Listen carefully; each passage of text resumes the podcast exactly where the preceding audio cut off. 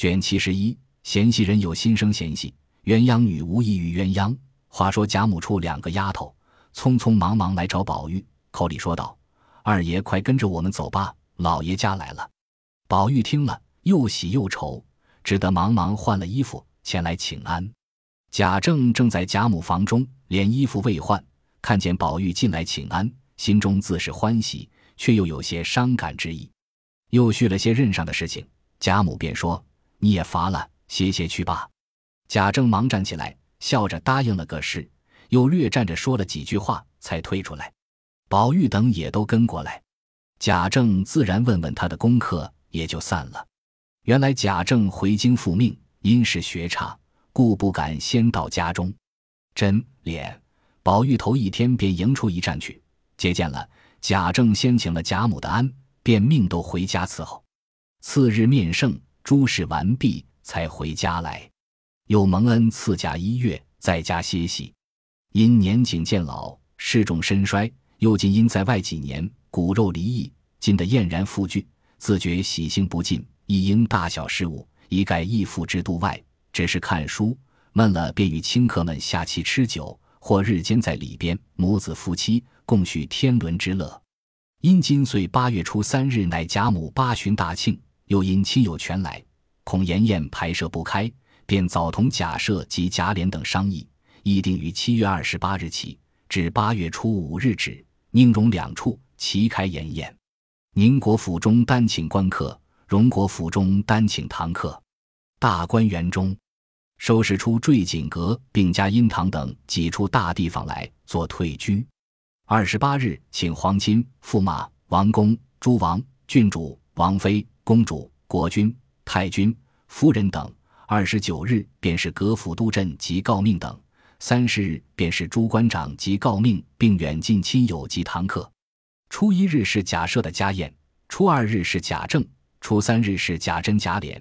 初四日是贾府中合族长幼大小共凑家宴，初五日是赖大林知孝等家下管事人等共凑一日。自七月上旬，送寿礼者便络绎不绝。礼部奉旨，亲赐金玉如意一柄，彩缎四端，金玉杯各四件，躺银五百两。元春又命太监送出金寿星一尊，沉香拐一只，嘉南珠一串，福寿香一盒，金锭一对。银锭四对，彩缎十二匹，玉杯四只。余者自亲王驸马以及大小文武官员家，凡所来往者，莫不有礼，不能胜计。堂屋内设下大桌案，铺了红毡，将凡有精细之物都摆上，请贾母过目。先一二日还高兴过来瞧瞧，后来烦了，也不过目，只说叫凤丫头收了，改日闲了再瞧。至二十八日。梁府中居悬灯结彩，平开鸾凤，入设芙蓉，笙箫鼓乐之音，通衢乐响。宁府中本日只有北静王、南安郡王、永昌驸马、乐善郡王并即为世交公侯因喜。荣府中南安王太妃、北静王妃并世交公侯诰命。贾母等皆是按品大庄迎接。大家私见，先请至大观园内嘉荫堂，茶毕更衣。方出至荣庆堂上拜寿入席，大家谦逊半日，方才入座。上面两席是南北王妃，下面依序便是众公侯命妇。左边下手一席，陪客是锦香侯诰命与林昌伯诰命；右边下手是贾母主位，邢夫人、王夫人带领尤氏、凤姐，并族中几个媳妇，两六燕翅站在贾母身后施礼。林之孝赖大家的带领众媳妇都在竹帘外面伺候上菜上酒，周瑞家的带领几个丫鬟在围屏后伺候呼唤。凡跟来的人早又有人款待，别出去了。一时参了场，台下一色十二个未留发的小丫头，都是小厮打扮，垂手伺候。须臾，一个捧了戏单至阶下，先递与回师的媳妇，这媳妇接了，才递与林之孝家的。林之孝家的用小茶盘托上，挨身入帘来，递与尤氏的侍妾佩凤，佩凤接了，才奉与尤氏，尤氏托着走至上席。南安太妃谦让了一回，点了一出吉庆戏文，然后又让北静王妃也点了一出，众人又让了一回，命随便拣好的唱罢。少时，菜已四献，汤食一道，跟来各家的放了赏，大家便更衣复入园来，另献好茶。南安太妃因问宝玉，贾母笑道：“今日挤出庙里念保安延寿经，他跪经去了。”又问众小姐们，贾母笑道：“她们姊妹们病的病，弱的弱，见人腼腆，所以叫他们给我看屋子去了。有的是小戏子，传了一班在那边厅上陪着他姨娘家姊妹们也看戏呢。”南安太妃笑道：“既这样，叫人请来。”贾母回头命了凤姐去把史薛。林四位姑娘带来，再只叫你三妹妹陪着来吧。凤姐答应了，来至贾母这边，只见她姊妹们正吃果子看戏，宝玉也才从庙里跪经回来。凤姐说了，宝钗姊妹与黛玉、湘云五人来至园中，见了大众，俱请安问好。内中也有见过的，还有一两家不曾见过的，都齐声夸赞不绝。其中湘云最熟，南安太妃阴笑道：“你在这里。”听见我来了还不出来，还等请去。我明和你叔叔算账。因一手拉着探春，一手拉着宝钗，问十几岁了，又连声夸赞。因又松了他两个，又拉着黛玉、宝琴也着实细看，急夸一回，又笑道：“都是好的，不知叫我夸那一个的事。”早有人将备用礼物打点出几分来，金玉戒指各五个，万香珠五串。南安太妃笑道。你姊妹们别笑话，留着赏丫头们吧。五人忙拜谢过。北静王妃也有五样礼物，愚者不必细说。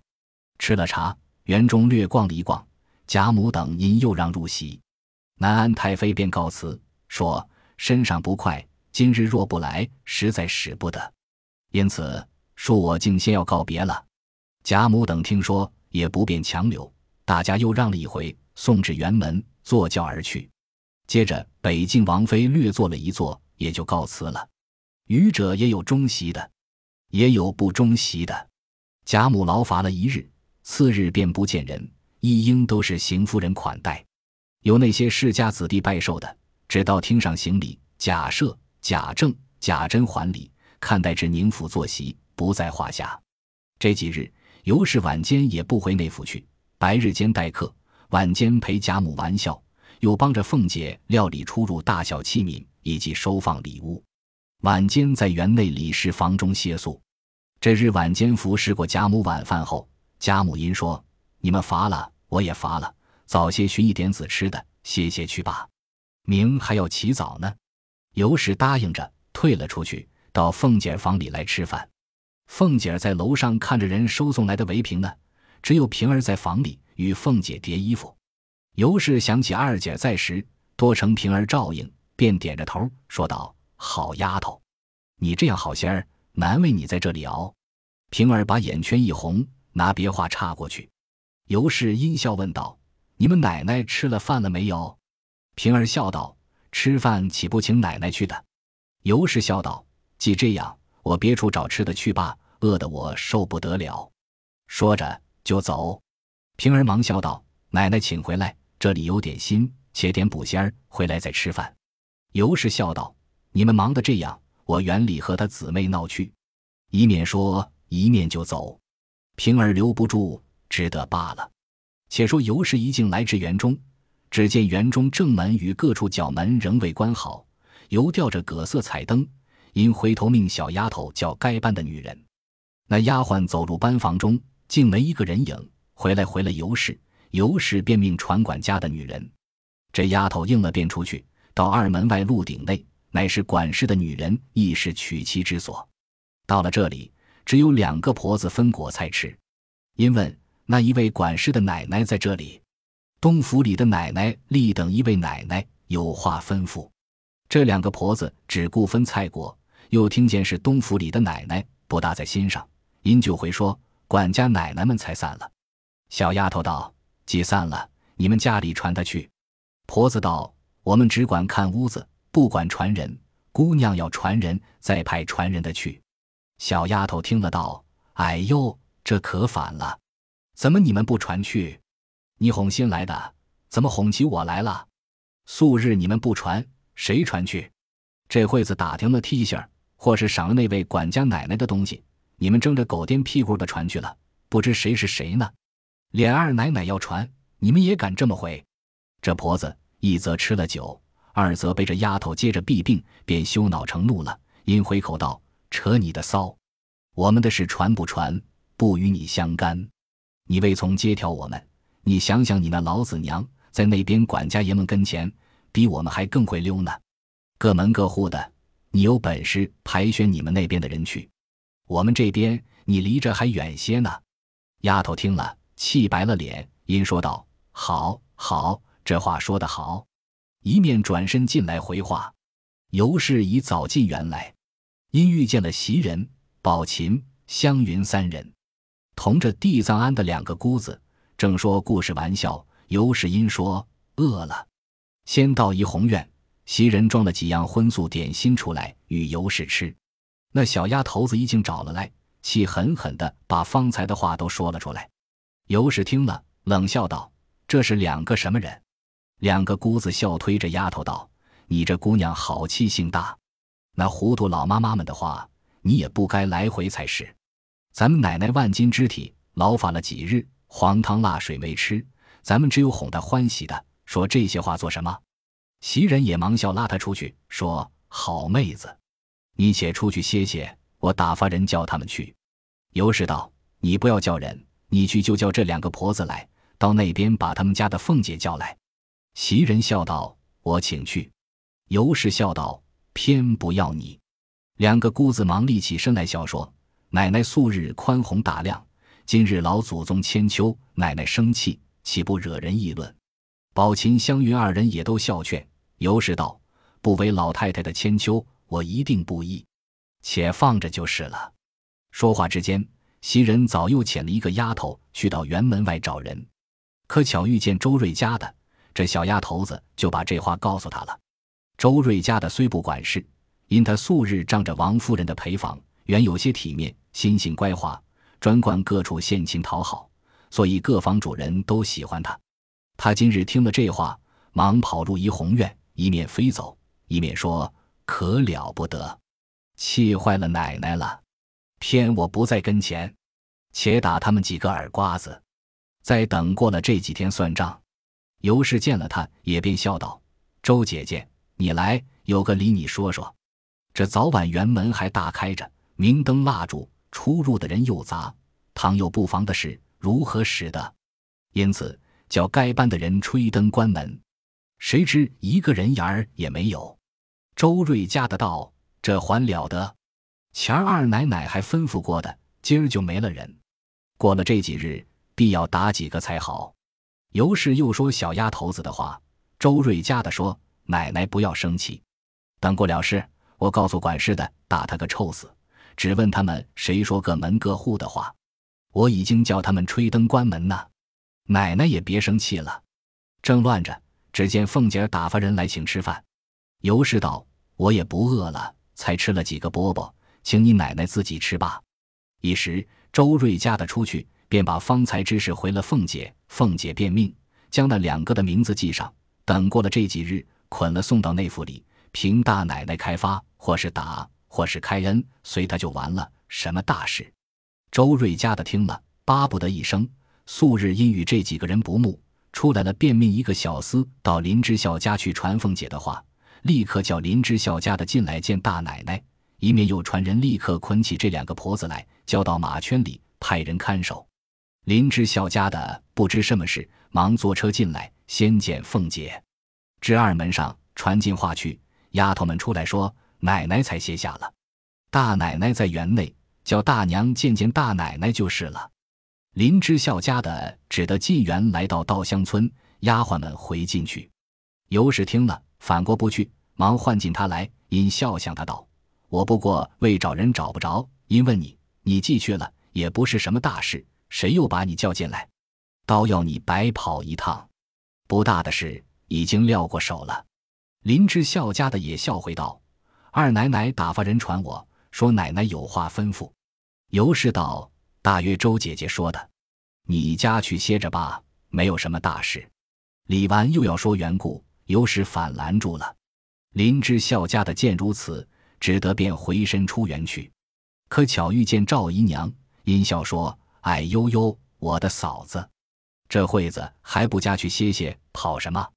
林之孝家的便笑说：“何曾不家去？如此这般进来了。”赵姨娘便说：“这事也知一个屁。开恩呢，就不理论；心窄些儿，也不过打几下就完了，也值得叫你进来。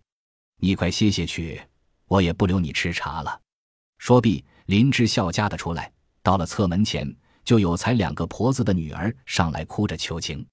林之孝家的笑道：“你这孩子好糊涂，谁叫他好喝酒混说话，惹出事来，连我也不知道。二奶奶打发人捆他，连我还有不是呢，我替谁讨情去？这两个小丫头子才七八岁，原不识事，只管啼哭求告，缠得林之孝家的没法。”因说道：“糊涂东西，你放着门路不去求，却缠我来。你姐姐献给了那边太太作陪房费大娘的儿子，你过去告诉你姐姐，叫亲家娘和太太一说，什么完不了的。一语提醒了这一个那一个还求。林之孝家的啐道：糊涂囊的，他过去一说，自然都完了，没有单放他妈，又打你妈的理。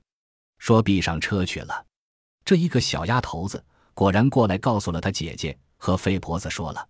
这费婆子原是个大不安静的，便隔墙大骂一阵，便走了来求邢夫人，说他亲家与大奶奶的小丫头白斗了两句话，周瑞家的挑唆了二奶奶，现捆在马圈里，等过两日还要打呢。求太太和二奶奶说声饶他一次吧。邢夫人自谓要鸳鸯讨了没意思，贾母冷淡了她。且前日南安太妃来，贾母又单令探春出来，自己心内早已怨愤，又有在侧一干小人，心内嫉妒，邪怨凤姐，便挑唆的邢夫人着实憎恶凤姐。如今又听了如此一篇话，也不说长短。至次日一早，见过贾母，众族人到齐开席，贾母高兴，有今日都是自己族中子侄辈，只便装出来堂上受礼。当中独设一榻银枕靠背脚踏俱全，自己歪在榻上。榻之前后左右皆是一色的矮凳。宝钗、宝琴、黛玉、湘云、迎春、探春、惜春姊妹等围绕。因贾兄之母也带了女儿喜鸾，贾琼之母也带了女儿四姐，还有几房的孙女儿，大小共有二十来个。贾母独见喜鸾四姐生得又好。说话行事与众不同，心中欢喜，便叫他两个也坐在榻前。宝玉却在榻上与贾母捶腿。首席便是薛姨妈，下边两溜顺着房头辈数下去，连外两郎都是族中男客，也依次而坐。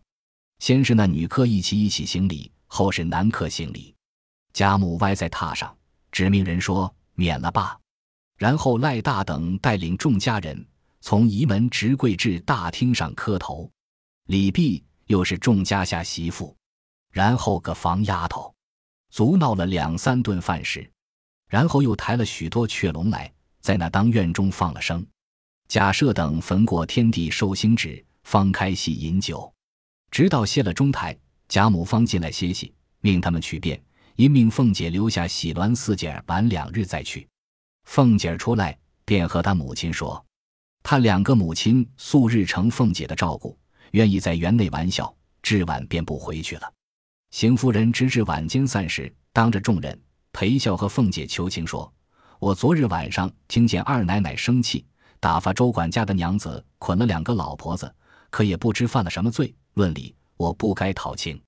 我想老太太好日子发狠的，还要舍钱舍米，周贫及老，咱们先到折磨起老人家来了。”便不看我的脸，全且看老太太，暂且竟放了他们吧。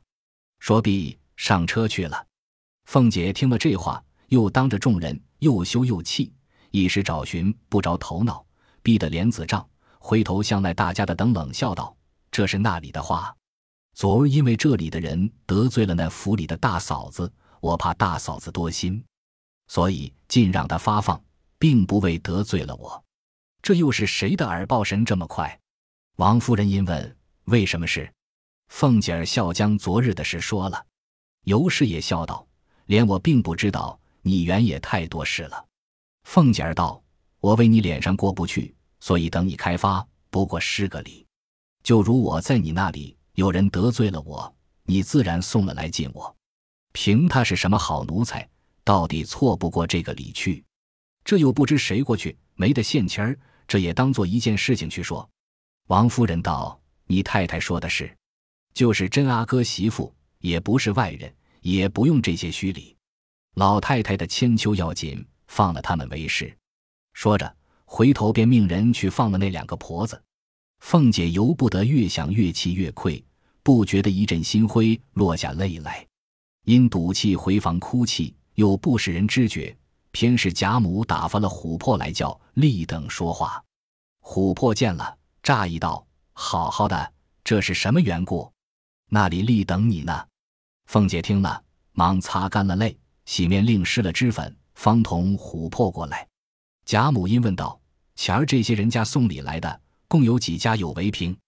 凤姐儿道：“共有十六家，有十二家大的，四家小的炕屏，内中只有甄家一架大屏，十二扇大红缎子缂丝满床户，一面泥金百寿图是头等，还有粤海将军吴家一架玻璃的，还罢了。”贾母道：“既这样，这两家别动，好生搁着。我要送人的。”凤姐儿答应了。鸳鸯呼过来，向凤姐脸上细瞧，引得贾母问：“你不认得他？只管瞧什么？”鸳鸯笑道：“我看他的眼肿肿的，所以我诧异。”贾母便叫进来，也细看着。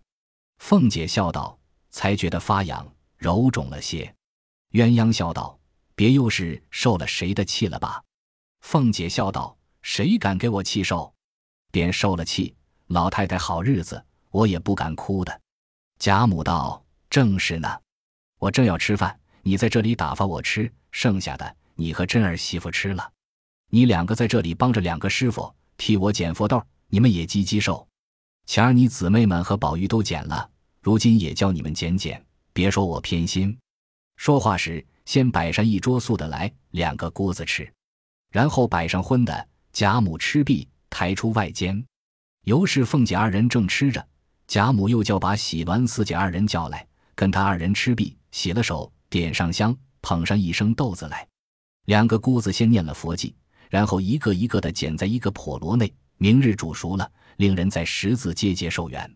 贾母歪着听两个姑子说些因果。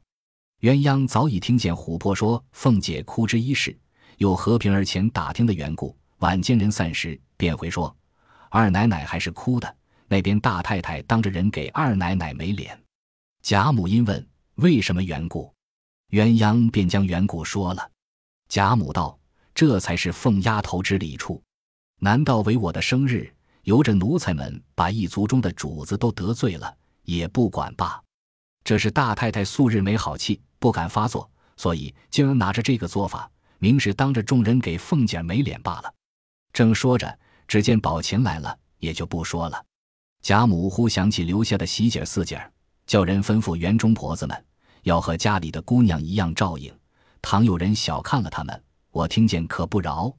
婆子答应了，方要走时，鸳鸯道：“我说去罢，他们那里听他的话。”说着，便一径往园里来。先到稻香村中，李纨与尤氏都不在这里。问丫鬟们，都说在三姑娘那里呢。鸳鸯回身，又来至小翠堂，果见那园中人都在那里说笑。见他来了，都笑说：“你这会子又跑到这里做什么？”又让他坐。鸳鸯笑道：“不许我逛逛吗？”于是把方才的话说了一遍。李纨忙起身听了，即刻就叫人把各处的头换了一个来，令他们传与诸人知道，不在话下。这里尤氏笑道。老太太也太想得到，实在我们年轻力壮的人，捆上十个也赶不上。李纨道：“凤丫头仗着鬼聪明，还离小宗儿不远，咱们是不能的了。”鸳鸯道：“罢又，还提凤丫头、虎丫头呢？她的为人也可怜劲儿的。虽然这几年没有在老太太、太太跟前有个错缝，暗里也不知得罪了多少人。总而言之，为人是难做的。”若太老实了，没有个机变；公婆又嫌太老实了，家里人也不怕。若有些畸变，未免又值一惊损一惊。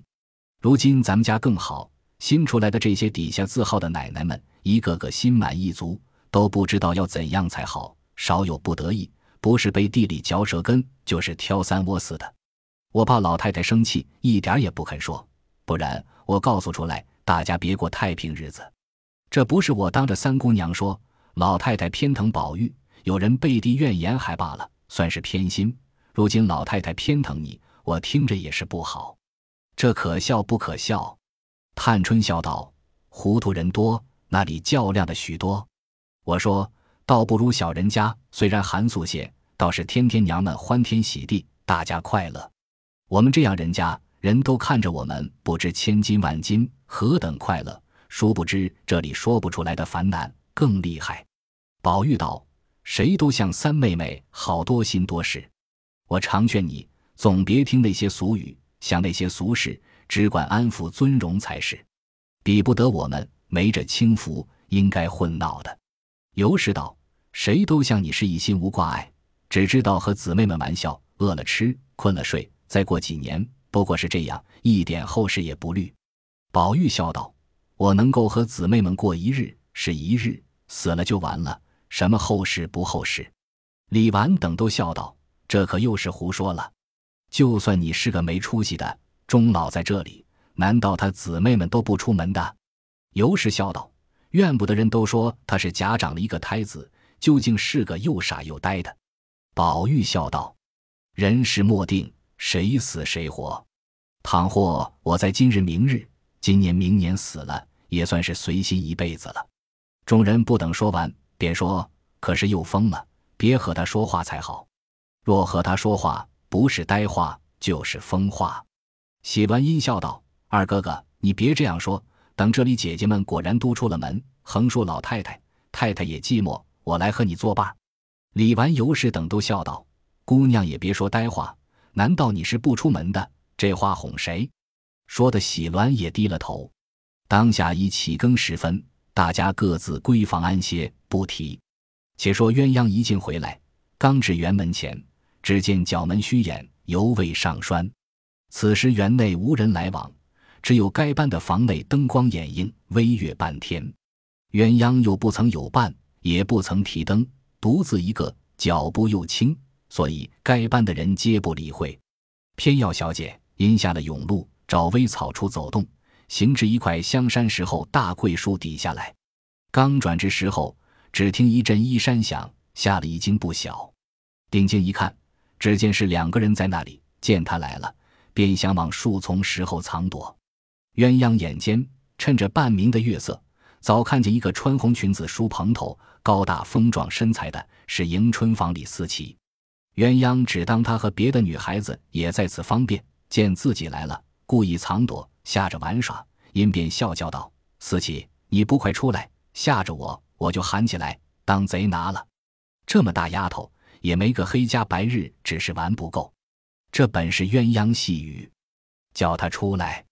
谁知他贼人胆虚，只当鸳鸯已看见他的首尾了，生恐叫喊出来，使众人知觉更不好。